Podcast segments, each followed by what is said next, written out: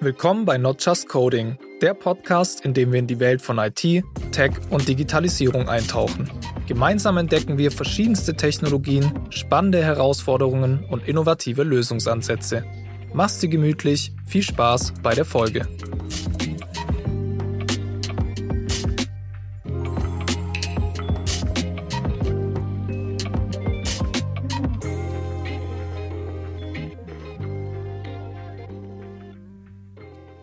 So, da sind wir wieder, Matthias. Ja, schön wieder da zu sein. Bei der Container Care Woche. Mhm. Darüber haben wir in unserer letzten Folge gesprochen. Unter anderem, unter anderem äh, über die Container Care Woche. Zumindest hast du den Begriff aufgefasst, ja. erwähnt. Ich erinnere mich, als wäre es gestern gewesen. Das, das ein, scheint ein sehr gutes Gedächtnis zu haben. Ähm, genau, in, in, der letzten Folge haben wir nämlich äh, über Container gesprochen, also Container in der Softwareentwicklung. Und ähm, Matthias hat ähm, sehr gut, wie ich finde, erklärt, was Container sind, hat eine, eine tolle Analogie zu, zu den Transportcontainern, sage ich mal, geschaffen und hat äh, anhand von denen ganz, ganz gut erklärt, was Container sind, äh, was es da für Vorteile gibt ähm, bei der Verwendung quasi und auch ähm, hat auch äh, erklärt, wie die so ein bisschen, wie die aufgebaut sind. Mhm. Das heißt, wenn ihr das hören möchtet, gerne einfach die vorherige Folge mit Matthias anhören. Mhm. Ansonsten, Matthias, ne, sprechen wir heute natürlich auch wieder über Container. Wer hätte es gedacht? Surprise, surprise. Ähm, aber ähm, ja, von einer anderen Betrachtungsweise, sag ich mal. Mhm. Ähm, und deswegen einfach, um gleich ins Thema einzusteigen und nicht länger zu quatschen. Also quatschen tun wir schon noch, aber ähm, gleich die erste Frage von mir. Ähm, naja, wie, wie, für was werden denn jetzt oder für was für Anwendungen werden denn jetzt Container letztlich eingesetzt? Ja, ja das, das, das ist eine gute Frage, die äh, mittlerweile müssen wir wahrscheinlich sogar fast eher die Frage umdrehen und, und sagen, wo werden keine Container mehr eingesetzt? Also die, die Container-Technologie hat sich doch schon recht rasant etabliert und was jetzt immer weiter dazu kommt, und das werde ich jetzt heute versuchen ein bisschen zum, zum äh, Formulieren, ist, dass es eben nicht nur in den Anwendungsscope reinfällt, sondern okay. auch in, in, in, sehr viele andere Dinge. Und ähm, ja, wahrscheinlich kann, kann man das als Gegenfrage stellen. Was wir letztes Mal festgehalten haben, war ja, ähm, ein großer Vorteil von Containern ist nun mal, die verhalten sich überall gleich. Oder wenn ich, wenn ich, den, wenn ich so einen Container, so das, das Image ist quasi so wie das, das, die, die, der Stempel oder das, der Blueprint von einem Container, da dort, wo die ganzen Binaries drin liegen, gebaut habe, dann ist es erstmal so nicht veränderbar und ich weiß, egal wo das dann ausgeführt wird, wird sich das erstmal gleich verhalten. Und man kann ja überlegen, wo habe ich diese Notwendigkeiten? Ich meine, ähm, wenn es jetzt, wenn man auf die reine Softwareentwicklung geht, äh, ist ein, eine so, ich weiß nicht, ob man es Methodologie nennen kann, äh, zur Softwareentwicklung sind so die 12 Factor. Ähm, 12 Factor ja. be beschreiben zwölf Regeln, vielleicht nicht unbedingt Regeln, aber Guidelines. Gebote. Gebote. Fußfesseln. Nein, das ist ja eigentlich nicht, ähm, sondern eher bisschen Best Practices, um, um, Soft, um saubere Software zu schreiben. Die haben eine ziemlich starke Verwendung in, in, in dem Microservices-Umfeld. Die sind auch quasi aus der, kommt aus der Firma Heroku, die ursprünglich die erste Plattform as a Service, also Cloud-Plattform für cloud-native Anwendungen, äh, public verfügbar gemacht hat. Dann gesagt, okay, aber um dort was drauf zum, zum entwickeln, braucht man die 12-Factor. Und einer dieser Faktoren ist quasi, äh, nennt sich DevProd Parity.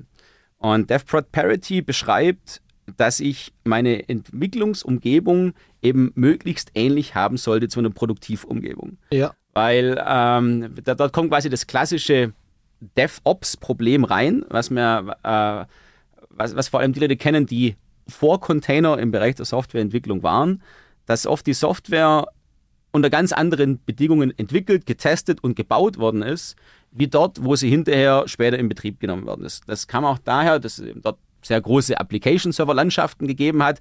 Das heißt, diese Dev-Parity von Prod konnte man gar nicht herstellen, weil man konnte nicht jedem äh, aus dem Development-Team einfach so, ein, äh, so, so, eine riesen Umgebung zur Verfügung stellen. Das heißt, notgedrungen wurde anders entwickelt als produktiv betrieben. Mhm. Was natürlich oft zu dem Problem geführt hat, äh, lokale Entwicklungen und Tests haben funktioniert, der Betrieb in Produktion unter ganz anderen Bedingungen dann, dann nicht mehr so toll. Und da gab es dann auch natürlich so schon fast gewisse Feindschaften zum Sagen, ja, die, die, die äh, Leute aus Operations sagen, ihr, ihr gebt uns hier Schrott, das funktioniert nicht. Oder und, und kann sagen, ihr seid halt zu so doof, das richtig zum, äh, zum, zum Deployen, weil das bei mir, bei mir, bei, bei mir, mir funktioniert wunderbar. Ja, ja. It, it, runs on my machine quasi, so der, der, der Klassiker. Und ähm, da geht es dann in die Richtung zu sagen, okay, was machen wir denn nun, dass diese My Machine genau gleich ist wie die, wie die Dot Machine. Mhm. Und ähm, da ist eben Container natürlich genau ein Artefakt, was da recht gut reinpasst, weil die Container Engine ist leichtgewichtig genug, dass die auf jeder Entwickler-Workstation läuft. Das heißt, ähm, ich kann dort bereits für Container entwickeln, die Container dort testen und ich weiß, die Container werden ganz woanders ganz genauso funktionieren. Ja. Äh, es hat natürlich auch, was dort sehr stark reingespielt hat, war so die Entwicklung von großen monolithischen Systemen hin zu Richtung nicht zwingenderweise Microservices, aber halt verteilten ähm, eher verteilteren Anwendungen für einen eigenen Scope oder eine eigene, für eine eigene äh, Domäne. Und ähm, dafür werden natürlich Container sehr gern eingesetzt, weil ich dann eine viel bessere Vorhersehbarkeit habe, wie verhält sich meine An Anwendung dort in Produktion, weil ich das natürlich, weil ich eine ganz andere Möglichkeit habe, das zum Testen und, zum, und Aussagefähigkeit zu machen, wie wir das Ganze, wird das Ganze laufen. Das heißt, das ist ein Anwendungsfall, äh, der eben sehr, sehr typisch ist. Also, also der Anwendungsfall wäre quasi, ähm, ich möchte, ich äh, implementiere oder entwickle in der Umgebung A und möchte in der Umgebung B die Anwendung laufen lassen oder verwenden. Mhm. Und dieses Szenario quasi ist so ein typischer Anwendungsfall, wo man jetzt äh, Container verwendet. Die Container können da wirklich eine sehr gute Brücke. Also, dass es nicht keine, dass es keine Trennung ist, ja. das, ist das ist die eine Welt, das ist die andere Welt, ja. sondern quasi ein Versuch, das Ganze anzugleichen und, und ähnliche Bedingungen zu schaffen.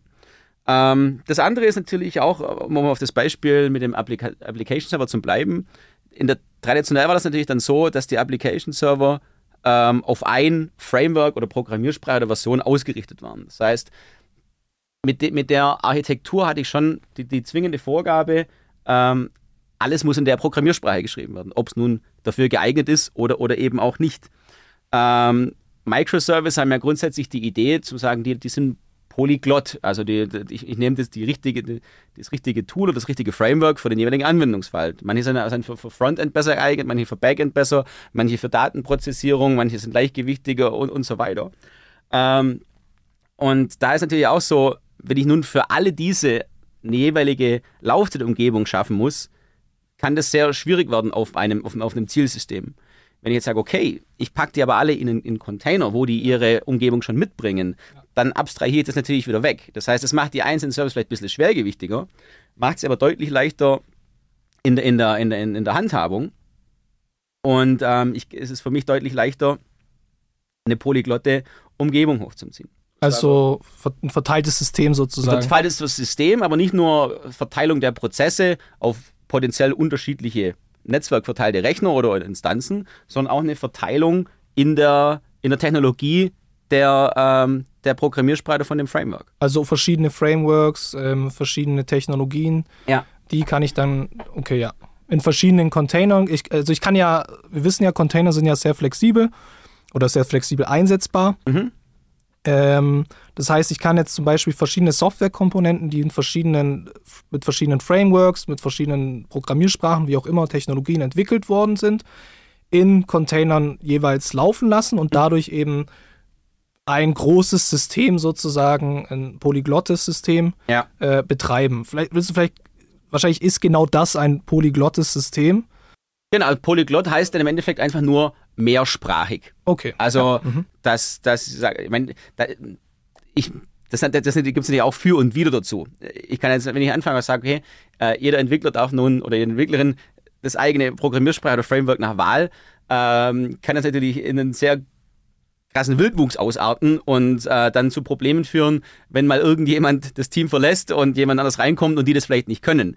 Das heißt, nur weil die technische Möglichkeit da ist, muss man die nicht zum, zum Exzess betreiben. Aber wenn ich jetzt hergehe und sage, okay, ich habe jetzt mein, mein, äh, eine, eine, eine Backend- oder API-Komponente, die schreibe ich mit, mit Micronaut oder, oder Spring Boot, ähm, dann bedeutet das nicht, dass die Frontend-Komponente genauso geschrieben werden muss. Kann ich sagen, nehme jetzt Angular oder React äh, und die kommunizieren über eine normale Netzwerksprache wie jetzt gRPC oder REST oder irgendwas, das muss natürlich dann quasi auf beiden Seiten gesprochen werden. Ja. Aber innerhalb der Anwendung bleibt es, kann das erstmal die Freedom of Choice, was nehme ich denn da nun?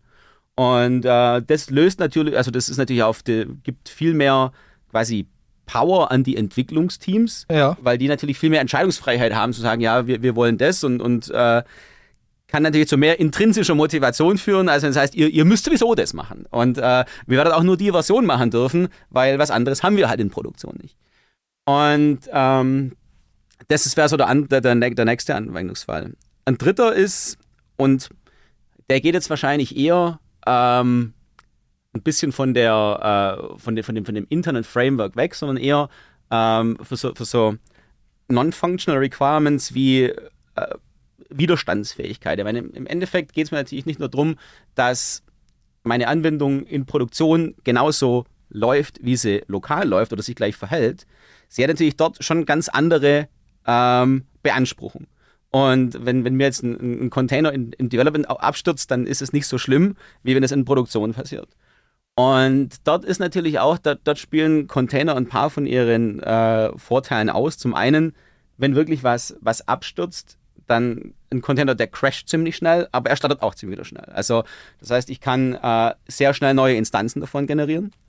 Äh, wenn ich an eine einzelne Instanz denke, ich kann aber natürlich auch sehr gut eine äh, Redundanz schaffen, indem ich einfach mehrere Container skaliere. Okay. Weil ich ja weiß, okay, von einem Blueprint kann ich mehrere Instanzen ableiten, die werden alle gleich sein und dann mit einem Load Balancer eben da die, die, die Last verteilen oder, oder wenn, wenn, wenn, wenn, wenn, wenn einer wegfällt, dann habe ich immer noch redundante äh, mit, mit dem Ziel, natürlich für meinen Consumer oder, oder End-User die, äh, die Verfügbarkeit und die Performance der Anwendung äh, über diese Skalierung der Container deutlich zu erhöhen. Das ist natürlich auch wieder was, wo ich sage, das geht theoretisch ohne Container schon auch. Ja. Aber äh, dann habe ich es natürlich wieder für jeden Typ in einer eigenen Variante. Und durch das, dass die, die Container da standardisiert sind, ist natürlich dann auch leichter, so Frameworks drumherum zu bauen, die sich genau darum kümmern. Ich meine, wir haben jetzt viel von, von, von Docker gesprochen oder von Docker wird wahrscheinlich ja das sein, wo die meisten erstmals mit Container in Kontakt kommen. Ähm, da, da funktioniert das grundsätzlich auch, aber was meinst du jetzt genau? Was funktioniert ja, auch? Ich habe es selber gemerkt. Das war, da war ein gewisser Gedankensprung drin. Ähm, ich kann natürlich bei, bei Docker auch Container neu starten oder ich kann Container äh, mehrere Instanzen starten, aber es gibt da, da keinerlei Automatismen, dass, dass quasi Container überwacht werden oder wenn, wenn es crasht, dass es neu gestartet wird oder dass wenn ich mehrere also du bist noch, du bist noch in dem Anwendungsfall äh, äh Resi resilientere Resilienz, Anwendung, genau. Ausfallsicherheit, ja, genau, ja. genau. Und ähm, da stößt eben so die, die, quasi die traditionelle Standalone-Container-Technologie, die quasi auf einem Host läuft, bisschen so an die Grenzen oder da muss da vieles manuell machen.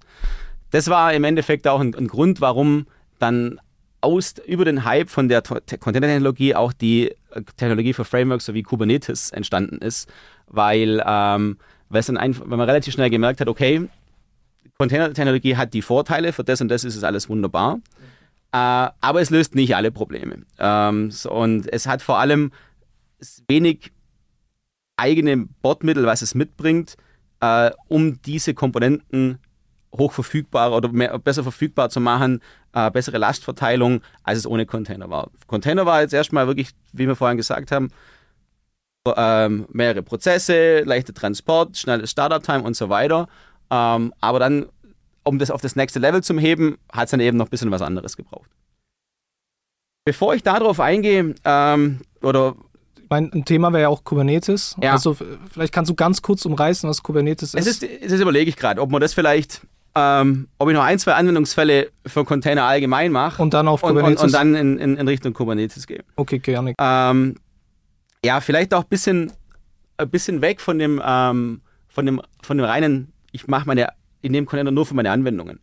Ähm, die, die Verbreitung oder die, die, die Einfachkeit der, der Handhabung hat es natürlich auch Container ermöglicht, in ganz andere Gebiete einzukommen, wo ich auch äh, etwas standardisiert brauche. Ich habe vorhin schon beispielsweise so äh, das Thema Tests angesprochen. Ich meine, ich muss meine Softwarekomponenten ja immer testen. Mhm. Und ähm, wenn ich äh, Persistenzkomponenten habe oder Komponenten habe, die über eine ähm, über irgendeinen Message Pro miteinander sprechen und, und, und, und, sonstige Dinge, die miteinander kommunizieren müssen. Also quasi au außerhalb der eigenen, von dem eigenen Scope entweder Daten ablagern, Daten lesen, über eine API aufgerufen werden oder mit, mit anderen sprechen, äh, dann muss ich das ja in meinen Test irgendwie auch abbilden. Das heißt, die Komponenten muss ich mit in den Setup reinbringen. Und da gibt es so eine Komponente, das nennt sich Test-Container, mhm. ähm, die dann einfach die Container-Technologie nutzt und zum Testzyklus den Anwendungen vorbefüllte Container mit der jeweiligen Technologie zur Verfügung stellt. Das heißt, da braucht der User dann auch gar keinen Docker Run, Start, Stop, sondern der nimmt es quasi einfach in das, in das Anwendungs-, äh, Deployment Description mit auf, Testcontainer zum Verwenden, dann werden die angehängt und wieder weggeworfen. Also auch hier wird ja. der schnelle, besorgen wir den Container, starte ihn, Aufgabe erfüllt, schmeißen wieder weg, dann äh, sehr oft verwendet. Und dort eben auch, dass der gewährleistet, ich kriege natürlich immer die gleichen Testcontainer. Also das, äh, damit kann ich auch sagen, okay, die, die Tests haben eine gute Aussagekraft, weil, weil sie ja immer gegen die, eine neue Instanz von des gleichen, der gleichen Testumgebung laufen. Und, da, und darin teste ich dann einfach Softwarekomponenten. Ich teste meine Software gegen äh, oder quasi mit, mit den, sag ich mal, Fake Backend, also es ist ja oft, dass ich in den äh, Testfall irgendwie in den Fake Backend dranhänge, ja. weil ich nicht die volle Architektur habe. Ja.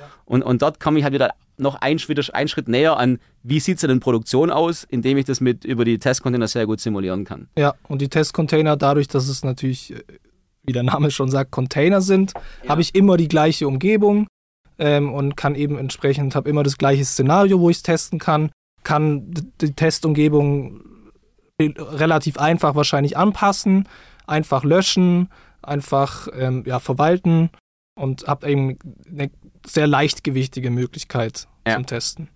Genau. Und ähm, ja, zwei, zwei weitere Fälle würde ich vielleicht noch kurz ansprechen wollen. Vielleicht ganz kurz, so, ja. ganz kurz nur, äh, ähm, nochmal kurz zusammenzufassen. Wir, wir fassen zusammen.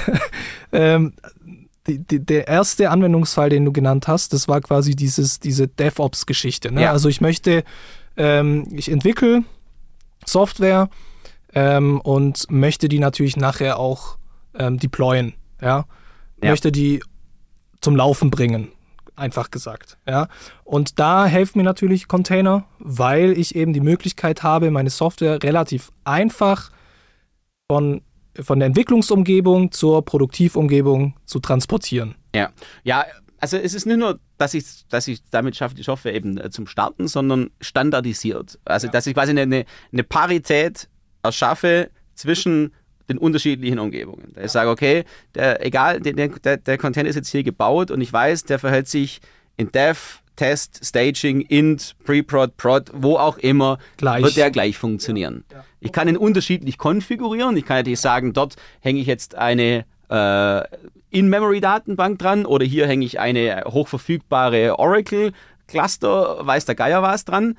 Ja, ähm, das ändert aber an dem Anwendungscode, der in dem Container quasi hart manifestiert ist, nichts mehr. Das heißt, der, der, der bleibt erstmal gleich.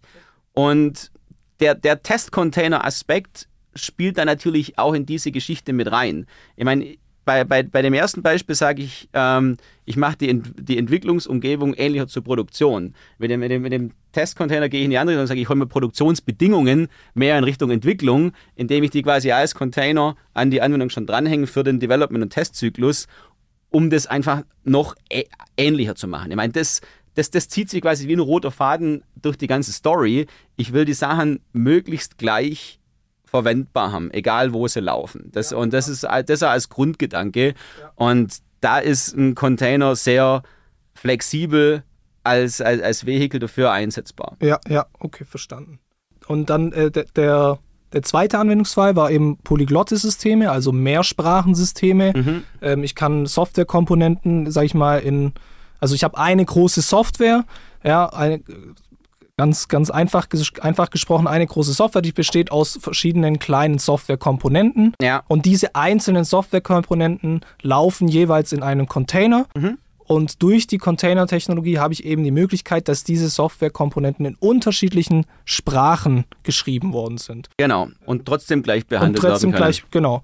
Das war der zweite Anwendungsfall. Der dritte war ähm, Resilienz, hast du es, glaube ich, Genau, genannt. den, und den haben wir ein bisschen, sage ich mal, nach hinten verschoben, weil wir vielleicht auch das Thema, für das Thema Kubernetes noch ein paar Minuten irgendwie abschließend dann, dann machen wollen. ja, ja. Ähm, Aber ganz kurz, da, da geht es einfach darum, dass ähm, Container eben die Möglichkeit bieten, Anwendungen zu haben, ähm, die zum Beispiel auf, auch wiederum aus, ähm, aus verschiedenen Softwarekomponenten bestehen.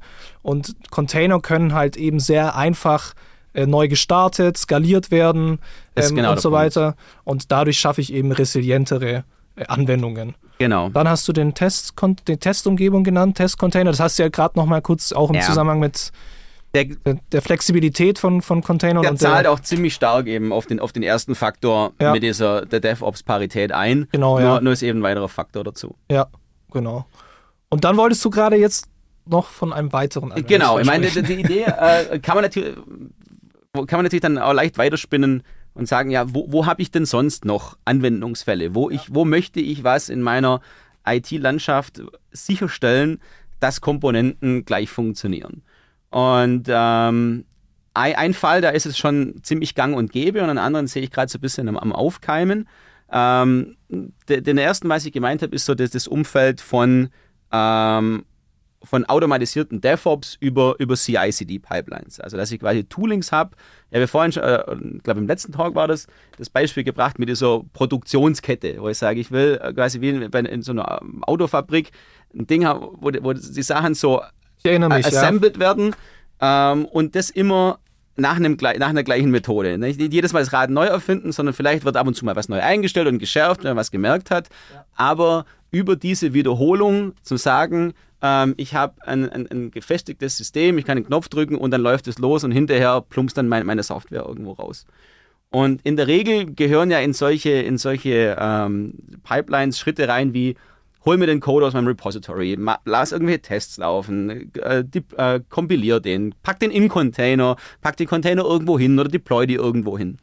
Und gerade dort ist es ja auch so, was den Grad der Automatisierung eben erhöht, äh, ist, dass es immer gleich läuft oder dass, dass, dass ich standardisierte Bedingungen habe. Und ähm, früher war das so, dass halt diese, diese Knoten, auf denen das ausgeführt wurde, das waren quasi die Build Nodes, ähm, auf denen musste die Software installiert werden, um das auszuführen. Aber wenn da mehrere Pipelines drüber gelaufen sind, konnte das schon auch dazu führen, dass die Sachen dann ähnlich wie ein System irgendwann zugemüllt worden sind. Logische Konsequenz, was man hier natürlich dann auch oft sieht, ist, dass genau hier auch Container zum Einsatz kommen. Das heißt, die Container laufen anstatt der Build Nodes, dann habe ich jedes Mal ein frisches System oder einen frischen Container, der das ausführt, dann schmeiße ich den wieder weg und deploy einen neuen für den nächsten Run. Also der und der dieser Container führt dann quasi diesen äh, Produktionsprozess durch. Genau. Der- also den Bild der Software. Bild, Test, alle, Ja. alles, was da dazugehört, um eben diese, diese Erhärtung zu bringen.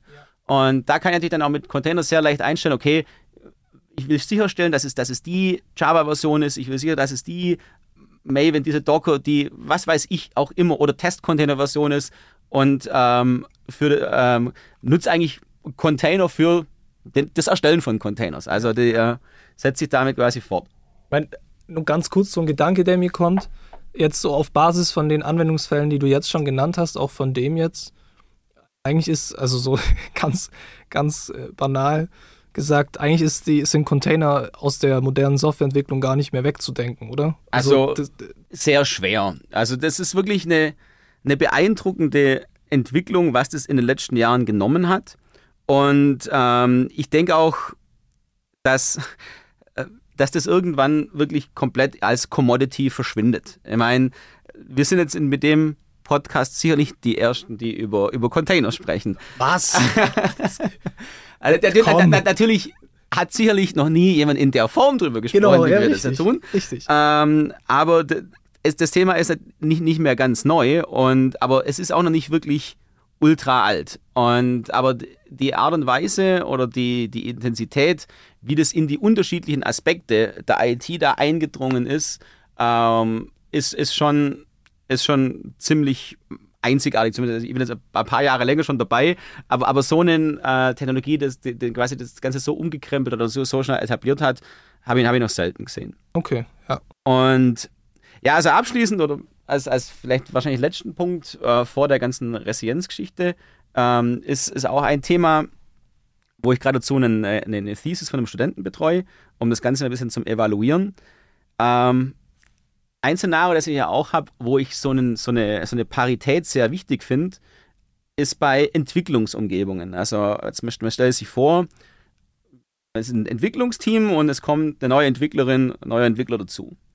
Ähm, da ist ja die Frage, wie schnell sind die dann schlagfertig, einsatzfähig. Also nicht, dass sie jetzt den, den, das technische Verständnis haben, was, was sie inhaltlich machen müssen, sondern äh, dass, dass das Setup so da ist, dass, dass die das alles machen können. Und da ist natürlich auch der Wunsch, äh, die sollen möglichst gleich sein, äh, dass es nicht dort schon Abweichungen in der Parität gibt, bevor die, die, ganze, die, ganze, die ganze Geschichte überhaupt erst anfängt. Und ähm, ich hatte das auch, also ich weiß nicht, als ich über Novatec angefangen bin, äh, angefangen habe, im ersten Projekt, da gab es wirklich noch das Idee von, einer, von so einer Development VM, also da, da, wo die Entwicklungsumgebung drin war und die Testumgebung.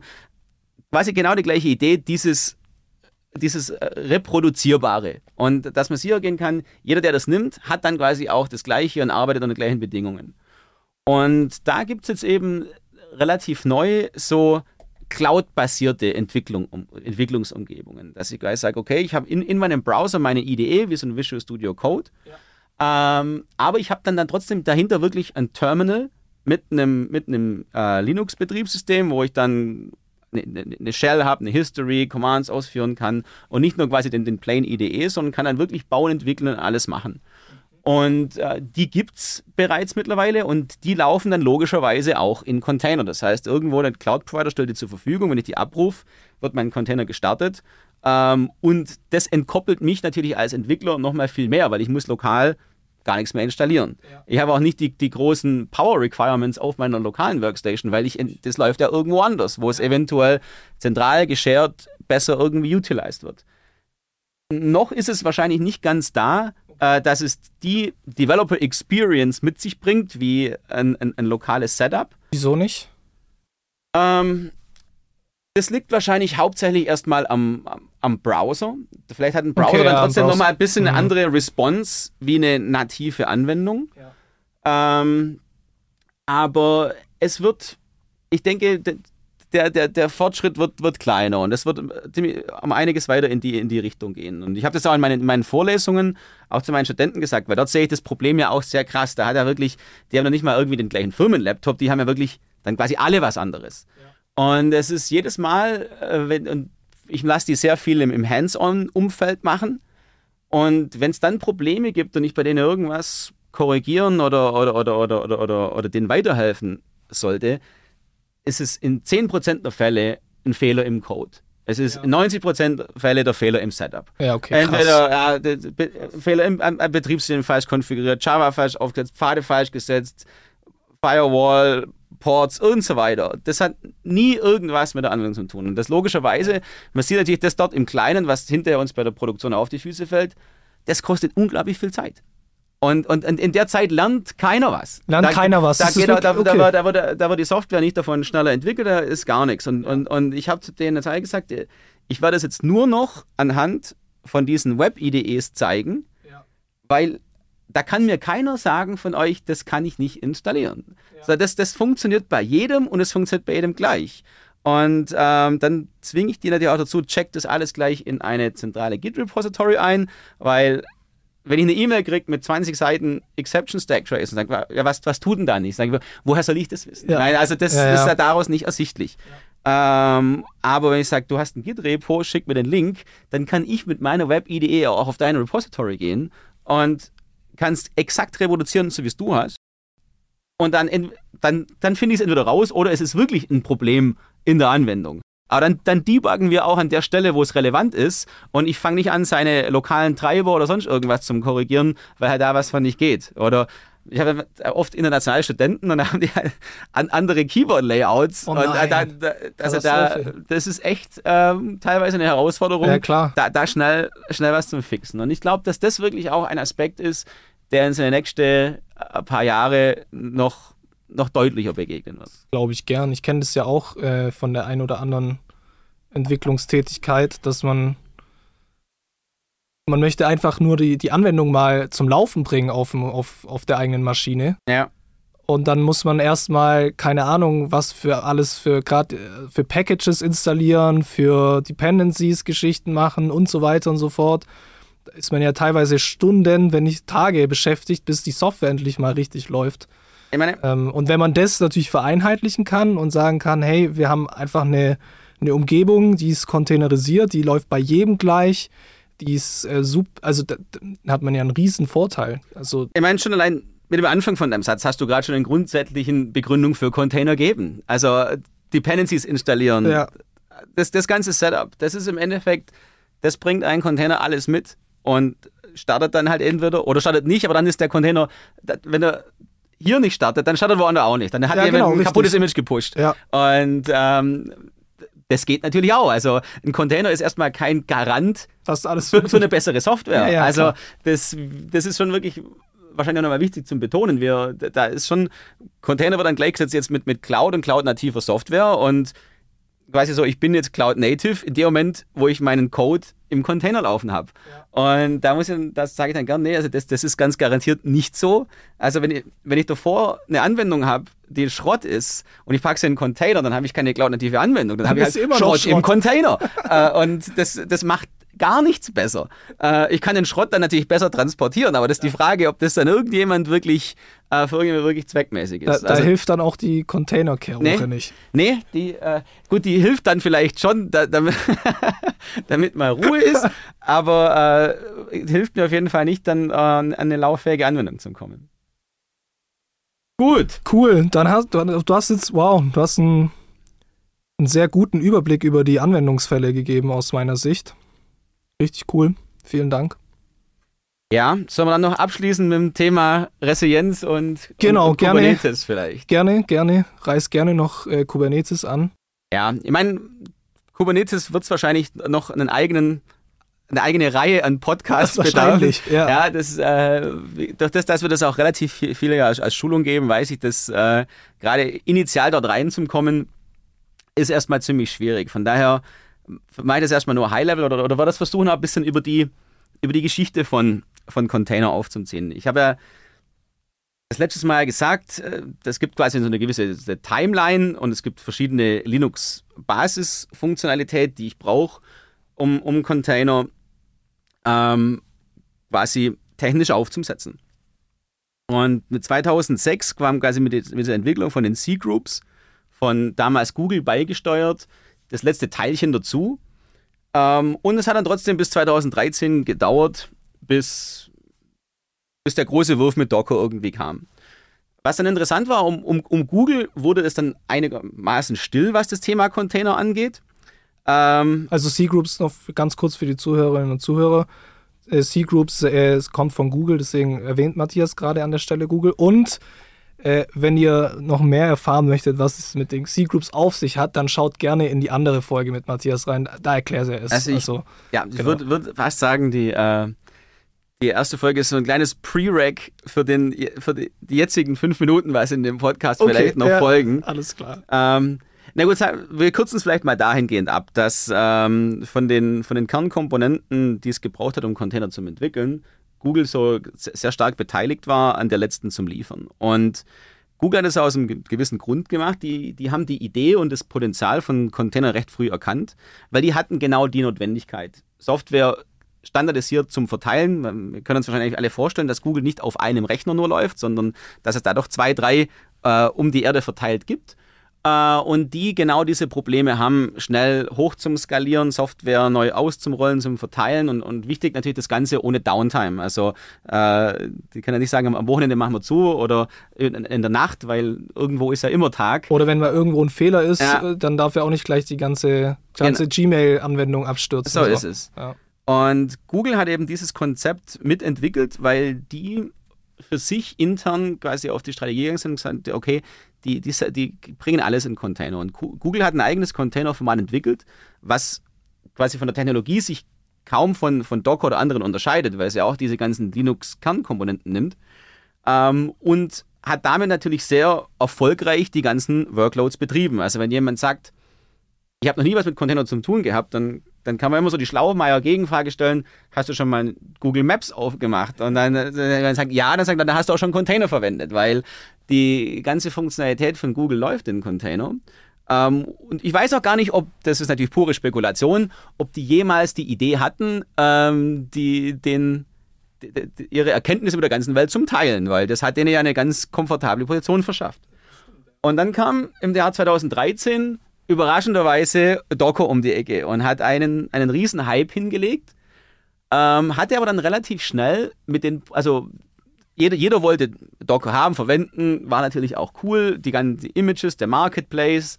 Aber die Leute haben dann recht schnell gemerkt, okay, für Development, Test und Bildzwecke alles wunderbar. Aber wo es halt eben fehlt, ist, sage ich mal, der Enterprise-Betrieb. Dass ich sagen kann, ich will jetzt eben nicht nur meine Container auf einer Maschine, sondern ich will die auf mehrere und Last verteilen. Und die sollen skalierbar sein. Ähm, nicht nur äh, auf Container-Ebene, auch auf, auf, einer, auf einer Ebene der, der Container-Daemons quasi drunter. Äh, und das Ganze Cloud dynamisch flexibel. Und das konnte so Docker erstmal nicht. Äh, Docker hat dann mit, mit Docker Swarms so eine, quasi so eine Idee in den Raum geworfen. Also Docker hatte nur sozusagen den Container geliefert. Äh, schon, schon quasi den, schon den Prozess, der Container startet und stoppt. Okay, also aber sozusagen die, die, die Sprache der Container. Die Runtime. Die Run okay, ja. ja.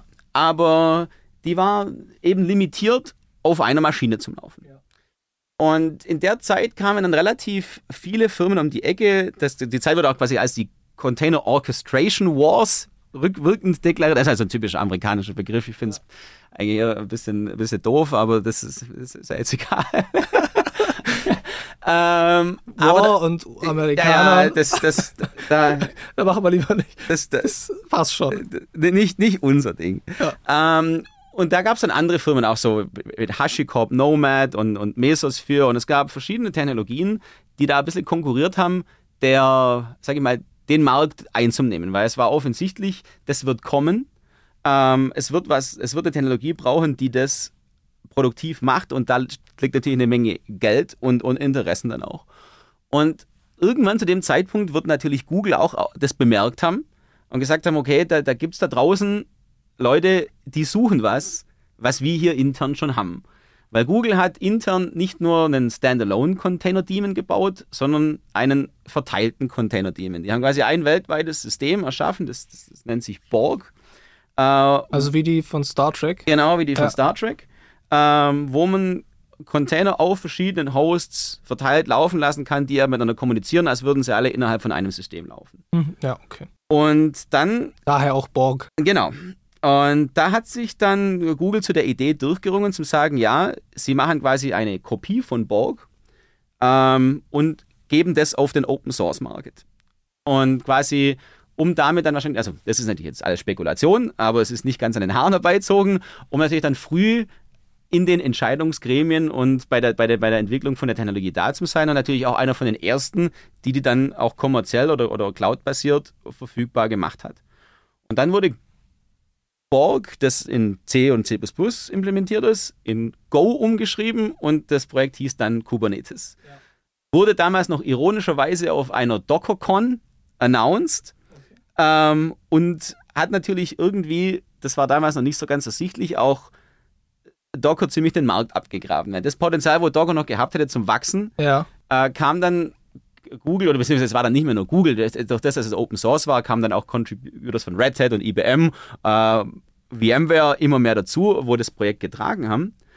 Ähm, aber es hat natürlich Docker ziemlich stark eingeschränkt, weil äh, das, es hat Docker verwendet ja. als, als, als Container-Daemon auf den einzelnen Knoten, aber ähm, hatte natürlich im Vergleich zu den ganzen anderen Teilnehmern in den Orchestration Wars hatten natürlich schon, schon, schon ein Produkt, wo wir sagen, das haben wir schon seit fast zehn Jahren eingesetzt. Und, und wir haben in Google einen gewissen Testcase, äh, wo eine gewisse Produktionsstabilität äh, eben vorweisen kann. Von daher war natürlich die Stärke von Kubernetes, das war schon ziemlich bulletproof, was so die Kernfunktionalität anging, als das rauskam.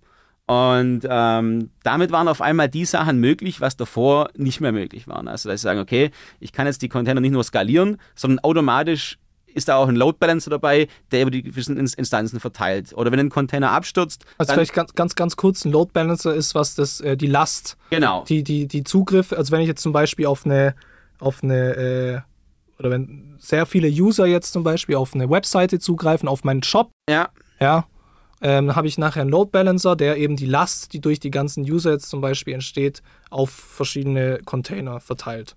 sagen wir mal, grundsätzlich auf verschiedene Systeme. Verschiedene Systeme. Genau, ja. da- dass, dass ich eben die Last nicht mit einem System abfeder, sondern aus, aus Lastverteilungsgründen oder auch aus Redundanzgründen einfach sage, ich habe mehrere. Auch wenn mir einer abstürzt, habe ich immer noch ein paar gesunde, die das dann das, das Ganze bedienen können. Und ähm, dann kamen eben natürlich weitere Fälle dazu. Zum Beispiel, wenn ich eine neue Software ausrollen will, dass ich sagen kann, okay, ich deploy die jetzt die, die neue Version parallel zur alten und switch ganz leicht den Traffic auf die neue Version. Wenn es nicht tut, switch ich auch leicht wieder zurück. Und das hat natürlich in diese ganze Softwareentwicklung und, äh, und die Dynamik beim Ausrollen eine, eine sehr große Effizienz reingebracht. Und ähm, das hat dann, also Kubernetes wurde dann zu einem sehr populären Open Source Projekt. Das hat mehr oder weniger diese ganze Cloud Native Computing Foundation um sich rum aufgebaut. Das ist eine, eine Tochter der, der Linux Foundation und da ist sehr viel Potenzial für Entwicklung, für neue Technologien und so weiter. Es ist auch ziemlich viel, was wir bei uns verwenden. Teilweise ist eigentlich eher das Problem, dass es schon zu viel Wildwuchs gibt, dass man jetzt nicht weiß, wie aktuell gut und, und, und äh, äh, sind die ganz. Also die Gremien sind da ziemlich gut organisiert, zum, zum sagen, in was vom Reifegrad sind die, wie weit sind die produktiv einsetzbar und so weiter. Und ähm, da denke ich auch, dass, dass, dass das, was Container wahrscheinlich als, als Standard für eine, für eine Paketierung äh, sich etabliert hat, wird wahrscheinlich sich Kubernetes über kurz oder lang für so eine Art Runtime-Standard entwickeln. Weil ähm, das alleine löst nun sicher nicht alle Probleme, da muss man natürlich viel drum tun, aber äh, es hilft in vielen Dingen einfach, äh, genau die Punkte zum Adressieren, was ich in der Regel in, in einem produ- produktiven Umfeld habe. Vielen Dank, Matthias. Bitte, bitte. Die, die, es war jetzt auch schon ein, ein sehr interessanter Einblick in Kubernetes und vor allen Dingen auch in die Geschichte zu Kubernetes ähm, und die Container Orchest Orchestration Orchestration War. Wars. Ja, also ist nicht so, Ähm, nicht so gut wie unsere schwäbische Container-Kehrwoche. Nee, finde ich auch. Ähm, finde ich auch. Ähm, aber cool. Vielen Dank dafür. Dann würde ich sagen, dann sind wir äh, am Ende unserer Folge angelangt. Ähm, wie immer gilt an alle Zuhörerinnen und Zuhörer, folgt Matthias, äh, bewertet gerne den Podcast, teilen, was das Zeug hält, natürlich immer gerne, äh, gebt gerne Feedback. Und ansonsten gilt bis zum nächsten Mal. Vielen Dank fürs Zuhören. Hat auch mir Spaß gemacht. Und äh, vielleicht bin ich in irgendeiner der Zukunftsfolgen mal wieder dabei. Vielleicht, vielleicht. Würde mich freuen. Man kann es nicht wissen. Genau. Alles klar. Bis also dann. danke dir. Bis dann. Ciao. Ciao.